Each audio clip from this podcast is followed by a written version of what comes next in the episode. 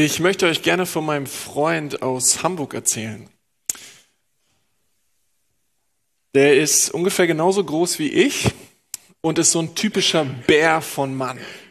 Der ist nochmal viel, viel kräftiger als ich, hat so welliges Haar, äh, trägt so ein Drei-Tage-Bart. Und wenn der in der Gemeinde auf mich zukommt, dann hat er mir zukam, dann hat er erstmal seine Arme ausgebreitet und mich so richtig umarmt, so richtig gedrückt.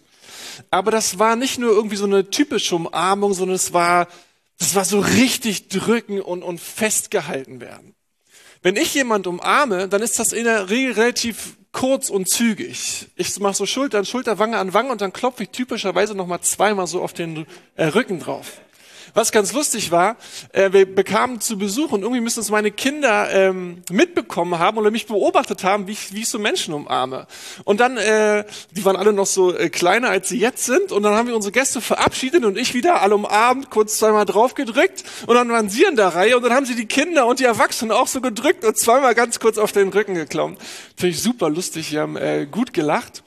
Aber bei dem Freund ist das eine andere Umarmung. Das ist so richtig Brust an Brust und dann wird gedrückt. Und er lässt dann auch nicht so schnell wieder los. Am Anfang war mir das ein bisschen peinlich, so mitten im Gottesdienstraum, voll von Gottesdienstbesuchern und dann wirst du da gedrückt. Das war vielleicht so sieben bis zehn Sekunden, aber gefühlt war es eine halbe Stunde. Ja, und dann stehst du da und weißt nicht, wie du reagieren sollst. Aber mit der Zeit habe ich es genießen gelernt. Gedrückt zu werden, gehalten zu werden. An manchen Tagen war es einfach nett, dass dich jemand so begrüßt und umarmt. Aber an manchen Tagen, wenn es einem nicht so gut ging, wenn Sorgen einen bewegten, wenn man von Unsicherheit geplagt war oder Zweifel da waren, dann hatte das was so gedrückt zu werden. Dann waren es Momente von, von getröstet werden, von gehalten sein. Wir lesen, lesen in den letzten Wochen den Kolosserbrief zusammen ein Stück, Schriftstück, was der Apostel Paulus an die Gemeinde in Kolossea geschrieben hat, als er selber im Gefängnis sitzt. Und heute äh, kommen wir zum Schluss des Briefes und sind damit dann auch am Ende unserer Reihe. Der äh, Brief endet eigentlich ganz typisch, wie was bei einem so Brief so ist. Es wird ordentlich gegrüßt und Paulus lässt auch noch mal ein paar Leute grüßen, die so seine Mitstreiter sind, so seine Leute, die bei ihm mit im Team sind. Und dann macht er noch mal so zwei, drei kurze persönliche Aussagen. Und über eine dieser Aussagen möchte ich heute mit euch sprechen. Aber ich würde es gerne erst euch mal vorlesen, dass ihr selber hören könnt. Hören könnt. Kolosser 4, die Verse 7 bis 16. Über meine persönliche Situation wird euch Tychikus, unser geliebter Bruder und mein treuer Helfer und Mitarbeiter im Dienst für den Herrn, ausführlich informieren. Ich habe ihn auf diese Reise geschickt, damit er euch von uns berichtet und euch Mut macht. Außerdem schicke ich euch Onesimus, einen treuen und sehr lieben Bruder, der ja einer von euch ist. Aristarch, der mit mir im Gefängnis sitzt, lässt euch grüßen. Ebenso Markus, der Vetter von Barnabas. Nehmt ihn herzlich auf, wenn er zu euch kommt. Jesus, den wir Justus nennen, sendet euch ebenfalls Grüße. Das sind die einzigen Juden unter meinen Mitarbeitern. Sie arbeiten hier mit mir für das Reich Gottes und sie sind mir ein großer Trost geworden. Epaphras, der aus eurer Stadt kommt und der Diener von Jesus Christus ist, lässt euch grüßen.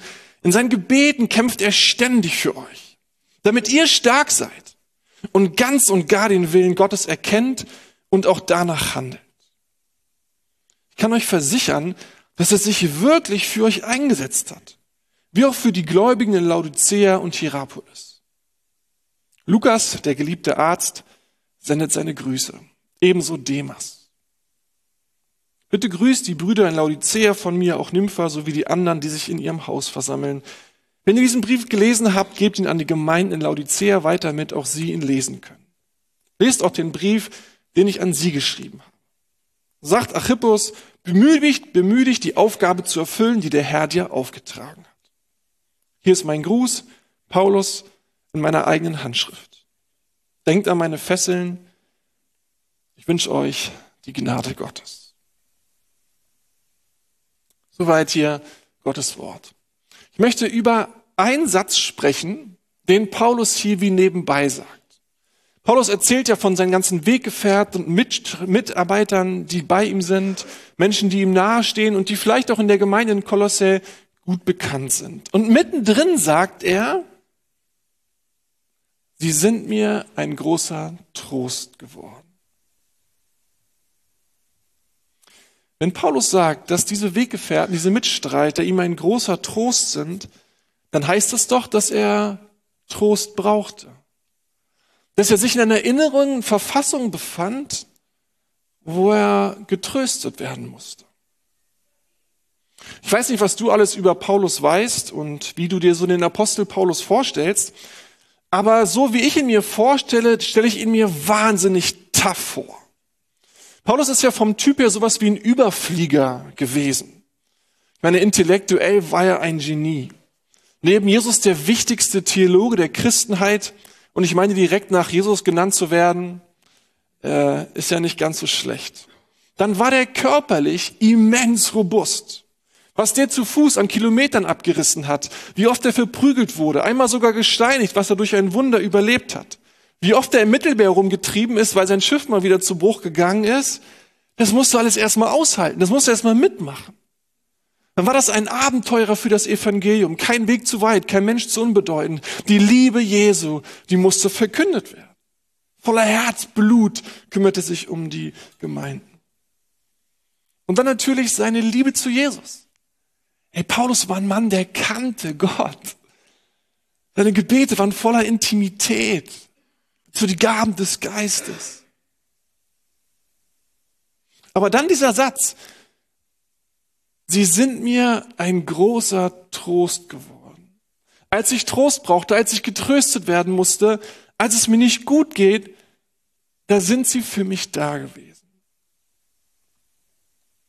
Dieser große Theologe, dieser robuste Abenteuer, teurer trostbedürftig. Er brauchte Trost. Menschen, die, die ihn trösten. Paulus macht diese Aussage besonders in Bezug auf die Mitarbeiter, die wie er Juden waren und dann Jesus kennengelernt hatten. Also konkret auf Justus, Markus, Archistarch, Onesimus und Tychicus. Möglicherweise waren die besonders bedeutend für ihn, weil, weil sie eine gemeinsame Herkunft hatten. Vielleicht hatten sie deswegen auch eine gemeinsame Glaubensgeschichte oder eine gemeinsame Lebensergeschichte. Sie, sie teilten ganz besondere Erfahrungen. Vielleicht waren sie aber auch einfach wichtig, weil, weil sie wichtig waren für ihn und, und seine Themen. Möglicherweise die Sorgen um das Morgen. Wie soll es weitergehen mit ihm? Er sitzt immerhin im Knast und er fragt sich, was wird mir passieren? Was wird der Richter über mich entscheiden? Es liegt nicht mehr in seiner Hand. Vielleicht ist er auch einfach zermürbt und krank vom schlechten Knastessen, vom ekligen Kaffee mal ganz zu schweigen. Stell dir mal vor, du bist in so einer Situation und dann gibt's nicht mal mal einen vernünftigen Kaffee. Vielleicht grübelt er über seine Berufung. Er soll zu den Nationen gehen und wo sitzt er im Fest und er sitzt fest im Knast. Vielleicht endet hier auch alles. Vielleicht war es das. Ist er gescheitert? War das der Plan, den Gott mit ihm vorhatte? Wo ist er irgendwie, was hat er übersehen? Vielleicht wünscht er sich auch einfach in seinen Umständen wahrgenommen und gesehen zu werden als Mensch. Nicht allein damit zu sein. Vielleicht braucht er jemand, der, mit dem er seine Fragen teilen kann. Seine Themen, seine Not, die Ängste. Vielleicht braucht er praktische, vielleicht braucht jemand, der für ihn betet. Vielleicht braucht es jemand, der, der ihn segnet, der seine Hände auflegt. Oder der ihn, mit ihm einfach gemeinsam Gott sucht. Paulus brauchte Trost. Brauchst du Trost? Oder anders gefragt, spürst du deine Trostbedürftigkeit manchmal? Kennst du die Stellen, an denen deine Seele sich nach Trost sehnt? Dass wir Trost brauchen, das ist vielleicht uns nicht immer bewusst, aber Gott ist es sehr bewusst. Er hat uns ja den Heiligen Geist als den Tröster vorgestellt, er hat ihn sogar als Tröster uns gegeben. Überleg mal, der Geist Gottes, der, der uns so nah ist, wie, wie es näher nicht geht, der wird uns mit der Haupttätigkeit als ein Tröster vorgestellt. Er soll trösten. Das ist seine Hauptarbeit, sein Hauptjob. Ich meine, Gott hätte uns den Heiligen Geist auch irgendwie anders vorstellen können. Ich meine, die dritte Person die, der Dreieinigkeit, der kann schon ziemlich viel. Und der kann schon ziemlich viel, ziemlich gut. Dass er uns als Tröster vorgestellt wird, das sagt mehr über uns aus als über ihn. Gott sagt, ich weiß, dass ihr Trost braucht. Deswegen komme ich als Tröster, damit du getröstet wirst.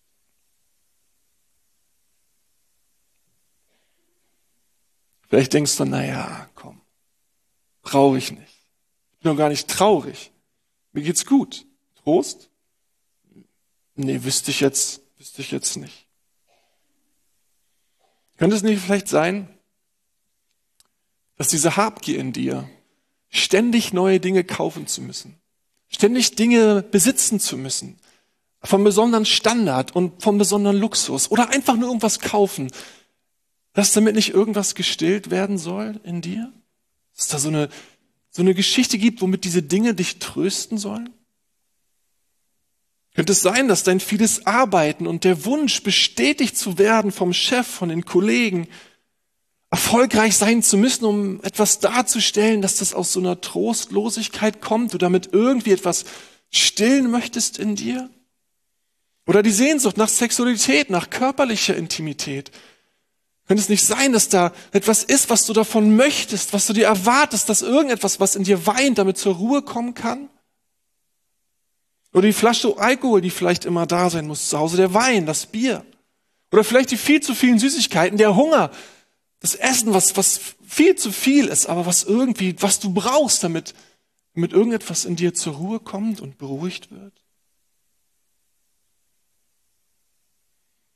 Ich selber, ich bin mir total bewusst, dass ich Trost brauche. Ich brauche immer wieder Trost, Ermutigung, Zuspruch, Zuwendung. Auch in diesem Jahr war es nicht anders. An manchen Stellen, da war ich wirklich verunsichert mit den ganzen Nachrichten. Konnte die Bilder des Krieges schwer ertragen. War überfordert mit den Themen, mit den möglichen Szenarien, die vielleicht auch auf uns zukommen können. An manchen Tagen habe ich mir totale Sorgen gemacht um Energiepreise, Inflation. Ich wusste schon, die Ukrainer, die hätten gerne meine Sorgen. Die würden gerne mit mir tauschen. Aber bloß weil ich das wusste, hat es noch lange nicht getröstet. An manchen Tagen haben mich Nachrichten aus meiner Familie total bewegt und umgetrieben. An manchen Tagen brauchte ich Trost für die Situation meiner Kinder, die ich nicht ändern kann. Oder Trost nach einem Streit mit meiner Liebsten. Dieses Jahr brauchte ich sehr viel Trost mit unserer Baustelle hier. Und wem ging es nicht so? Warum ich erzähle euch das alles? Weil ich glaube, dass es eigentlich allen von uns geht. Wir sind Menschen, das ist eine Erfahrung, die wir alle kennen. Und ich möchte nicht den Eindruck vermitteln, dass wir als Christen oder als Gemeinde so tun sollten, dass bloß, weil wir Jesus kennen, unser Leben schon im Butter ist. Wir Jesus kennen und deswegen nichts und niemand anderes mehr brauchen. Denn das ist nicht so. Auch wir Christen, wir ringen mit dem Leben und den Umständen. Auch wir haben Fragen und keine Antworten. Auch wir machen uns oft viel zu viele Sorgen und leiden an den Folgen eines Streites, einer Krankheit, eines Arbeitsverlustes oder dem Tod eines Menschen. Wir leiden an Trennungen. Die Sünde oder die Todeskräfte dieser gefallenen Welt, die, die machen was mit uns, die zerren an uns. Wir haben nicht immer alles unter den Füßen und sind immun gegenüber dem Leid oder dem Leid von anderen, das wir sehen. Wir brauchen Trost. Und wisst ihr, nur wenn wir uns das eingestehen und zugestehen, können wir Trost empfangen, und zwar von Jesus und voneinander. Nur wenn wir uns das eingestehen, dann, dann kann auch Gemeinde, dann kann christliche Gemeinschaft das sein, zu was sie eigentlich berufen ist und das, wenn sie es lebt, fantastisch kann, nämlich eine tröstende Gemeinschaft zu sein. Ich glaube, das ist sogar eine der, der großen Berufungen von Gemeinde Jesu, eine, eine Gemeinde zu sein, die sich tröstet, die füreinander da ist, die sich gegenseitig Trost spendet.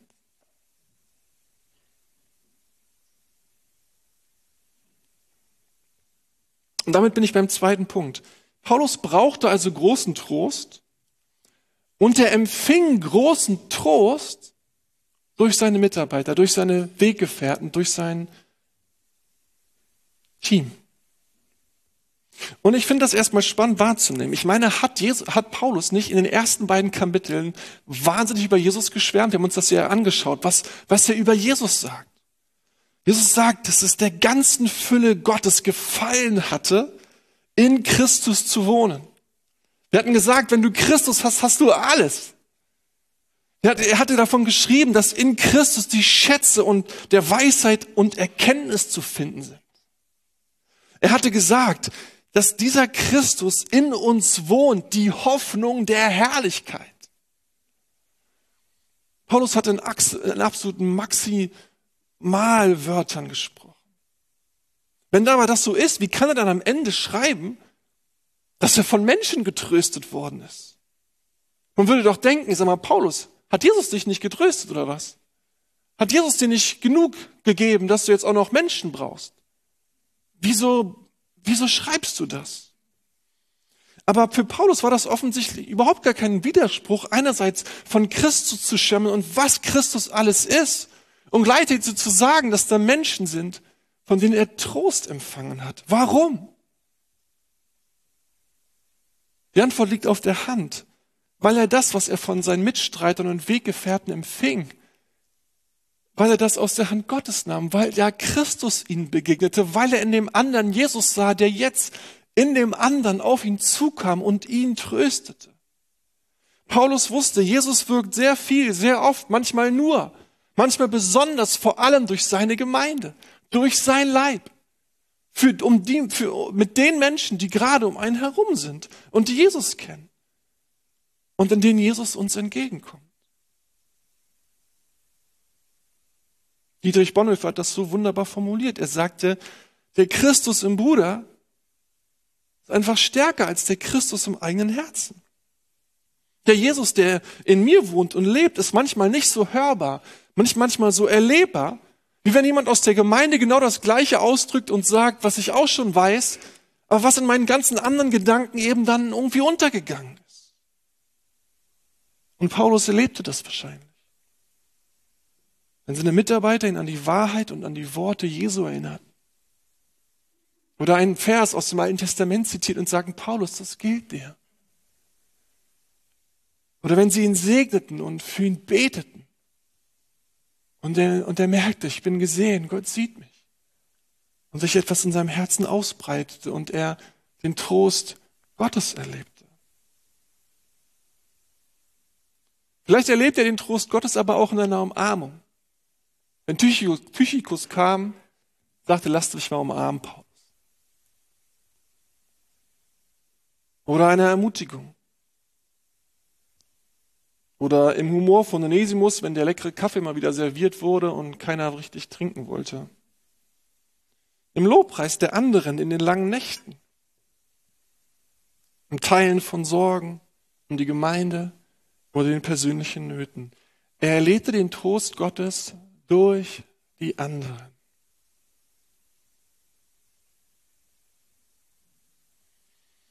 Ich würde gerne noch was ansprechen, was wir Christen in unserem Leben manchmal erleben, aber vielleicht nicht immer gleich gut einordnen können. Ignatius von Loyola, der den Jesuitenorden mitgegründet hat im 15. Jahrhundert, als er da lebte, hat das mal so beschrieben. Er sagt, im Leben eines Christen, da gibt es Zeiten des Trostes, so nannte er es. Aber dann gibt es auch Zeiten der Trostlosigkeit. Er sagt, es gibt Zeiten des Trostes, wo Gott ungemein nah ist. Es sind Perioden, Zitat, des Zuwachses an Hoffnung und Glaube und Liebe und jeder innere Freude, die zu den himmlischen Dingen und zum eigenen Seelenheil aufruft und hinzieht indem sie der Seele Ruhe und Frieden in ihrem Schöpfer und Herrn spendet.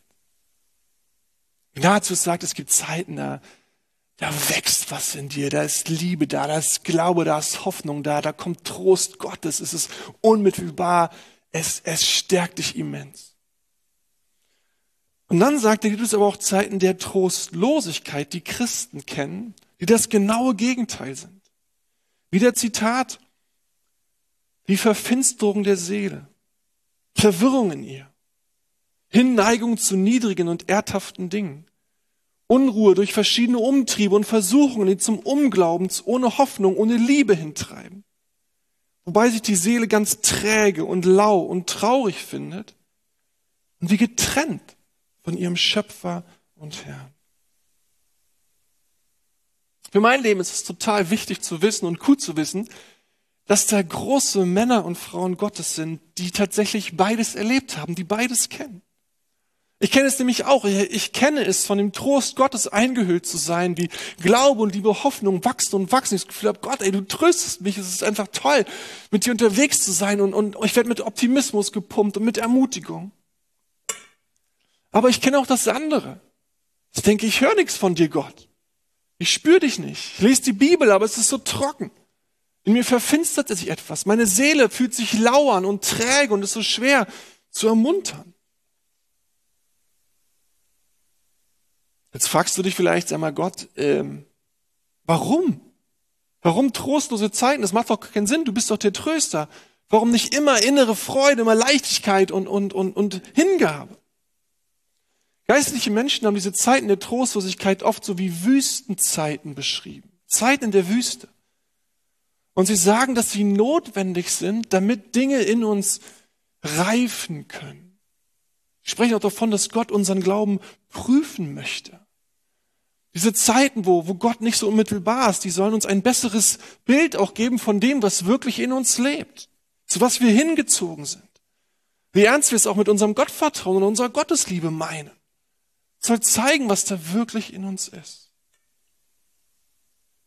Und das Beste, was man in diesen Zeiten machen kann, ist sie einfach zuzulassen und sie anzunehmen und sich an Gott zu hängen und zu sagen, mach mit mir in dieser Zeit, was du machen möchtest. Ich vertraue, dass deine Gnade mich da durchträgt und durchbringt. Während du mich reinigst, während du mich heiligst, während du mich neu ausrichtest und mich auf Dinge aufmerksam machen möchtest, die ich offensichtlich nicht mehr richtig sehe. Die Zeiten sind nicht ganz einfach, weil in der Regel merken wir ziemlich genau, wer wir, wer wir sind und wir nehmen wahr, was da alles an, an, an, Mist und, und Blödsinn in uns lebt und sich ausdrücken will. Und wir sind wahnsinnig frustriert über den Zustand unseres Inneren. Und zur selben Zeit wächst da aber eine, ein Hunger nach Gott. Gleichzeitig wächst da eine, ein, ein, eine Sehnsucht nach seiner Gegenwart, ein Gespür für Heiligkeit und, und Ehrfurcht. Und ein Wissen, dass kein Geschenk unterm Weihnachtsbaum auch nicht der beste Partner der Welt, auch nicht die schönsten Kinder oder das, die tollsten Kinder und das schönste Haus uns zu geben vermag, was auch nur ein einziger Moment in der tröstenden Gegenwart Gottes uns schenken kann.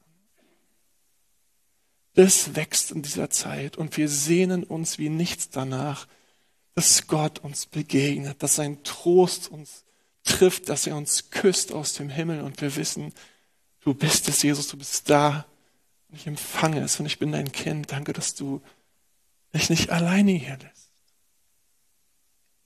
Manchmal ist diese Sehnsucht so da, dass sie fast schmerzt. Wir sagen, Gott, ich kann nicht mehr lange. Aber Gott lässt es wachsen bis zum Moment, wo er hineinspricht und hineinkommt und tut, was nur er tun kann. Und was brauchen wir bei diesen Zeiten, wenn Trostlosigkeit um unser Herz ist? Wir brauchen Geschwister. Wir brauchen Brüder und Schwestern, die uns zum Trost werden.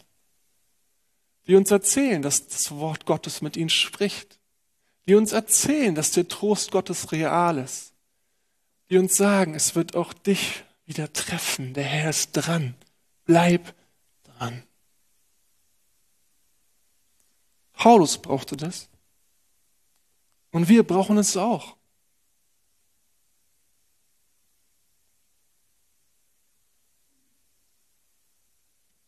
Jetzt feiern wir in der nächsten Woche Weihnachten. Wir feiern das Fest, das uns wie kein anderes daran erinnert, dass wir nicht alleine sind, dass Gott mit uns ist. Wenn ich noch gestern oder vorgestern mit Bianca darüber unterhalten und Bianca meinte so, ey, was ist es nicht für ein Vorrecht, glauben zu können? Was ist es für ein wahnsinniges Geschenk, glauben zu können, dass Gott mit uns dass wir nicht alleine sind. Dass da jemand kommt, der sagt, ich bin ein Tröster und ich komme, um dich zu trösten. Gott hätte sich auch so anders vorstellen können, dass der sagt, ich bin ein Tröster und mein Ziel ist zu kommen und dein Leben zu trösten. Was ist das für ein Geschenk? Und nichts anderes feiern wir an jeden der großen Feiertage der Christenheit, die wir jedes Jahr durchziehen, die diese starke seelsorgerliche Komponente haben. An Weihnachten feiern wir, dass der Immanuel gekommen ist, dass wir nicht alleine sind.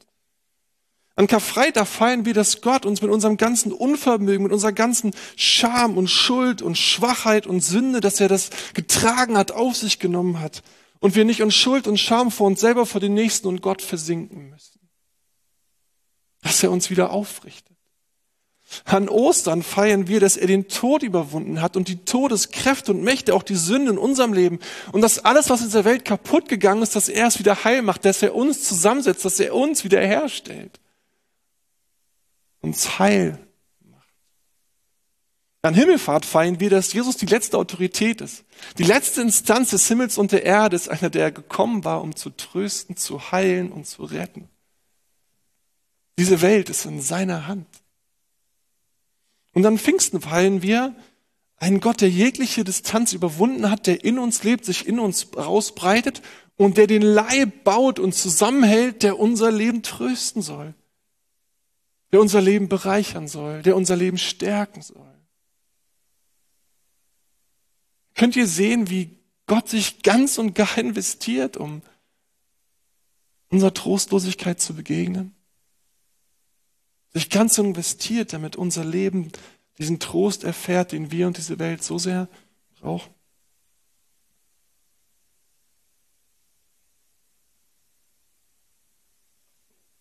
Ich möchte dich fragen, durch wen hat Jesus in diesem Jahr dein Leben getröstet?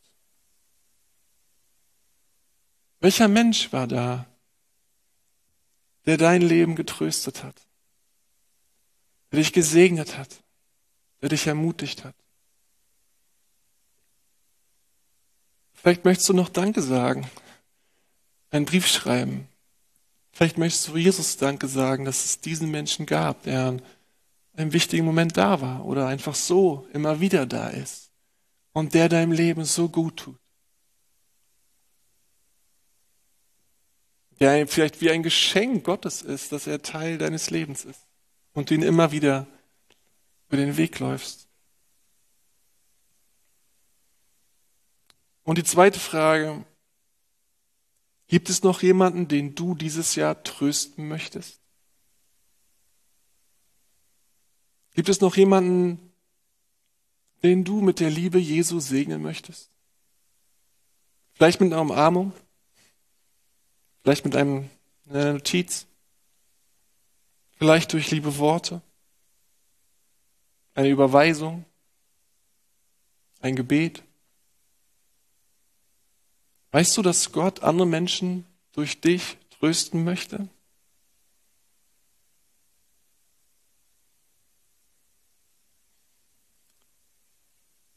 Möchte mit uns beten.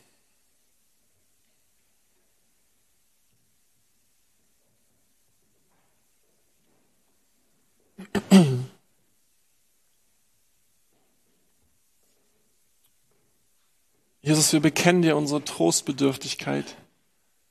Wir bekennen dir unsere Trostlosigkeit, die sich manchmal in uns ausbreitet. Wir bekennen dir, dass, ja, dass es uns am Inneren nicht so gut geht, wie wir oft aussehen, oder dass wir bedürftiger sind, als wir gerne nach außen spielen. Und Jesus, ich bin dir so dankbar, dass du gekommen bist, um unserer Trostlosigkeit zu begegnen. Ich danke, dass du den Heiligen Geist gesendet hast, um uns zu trösten. Und Geist Gottes, ich möchte dich bitten, dass du durch den Raum gehst, an jeden Ort, an jeden Platz, zu jedem Einzelnen, und dass du mit deinem Trost kommst und ihr Leben erfüllst, und stärkst und ermutigst, dass deine Liebe fließt in die Herzen, dass sie neu erfüllt werden vom Geist Gottes. Ich möchte dich bitten, dass jeder, der hier ist, eine, einen Moment von einem anderen Menschen geschenkt bekommt, wo Interesse da ist, wo Nähe da ist, wo Zuspruch da ist. Ich möchte dich bitten, dass jeder von uns die tröstende Gemeinschaft erlebt, die du in Gemeinde hineingelegt hast, dass wir eine tröstende Gemeinschaft sein sollen. Ich möchte dich bitten, dass da, wo Leute leiden unter Beziehungsschmerz, unter finanziellen Nöten, unter arbeitstechnischen Schwierigkeiten, über Verlust, über da, wo Sünde was kaputt gemacht hat in diesem Jahr, dass du kommst und tröstest, dass du Tränen trocknest und dass ihr Inneres Hoffnung und Zuversicht erlebt. Danke, Jesus, dass du der Immanuel bist, der Gott mit uns. Und dass wir das an Weihnachten feiern können. Deinem Namen.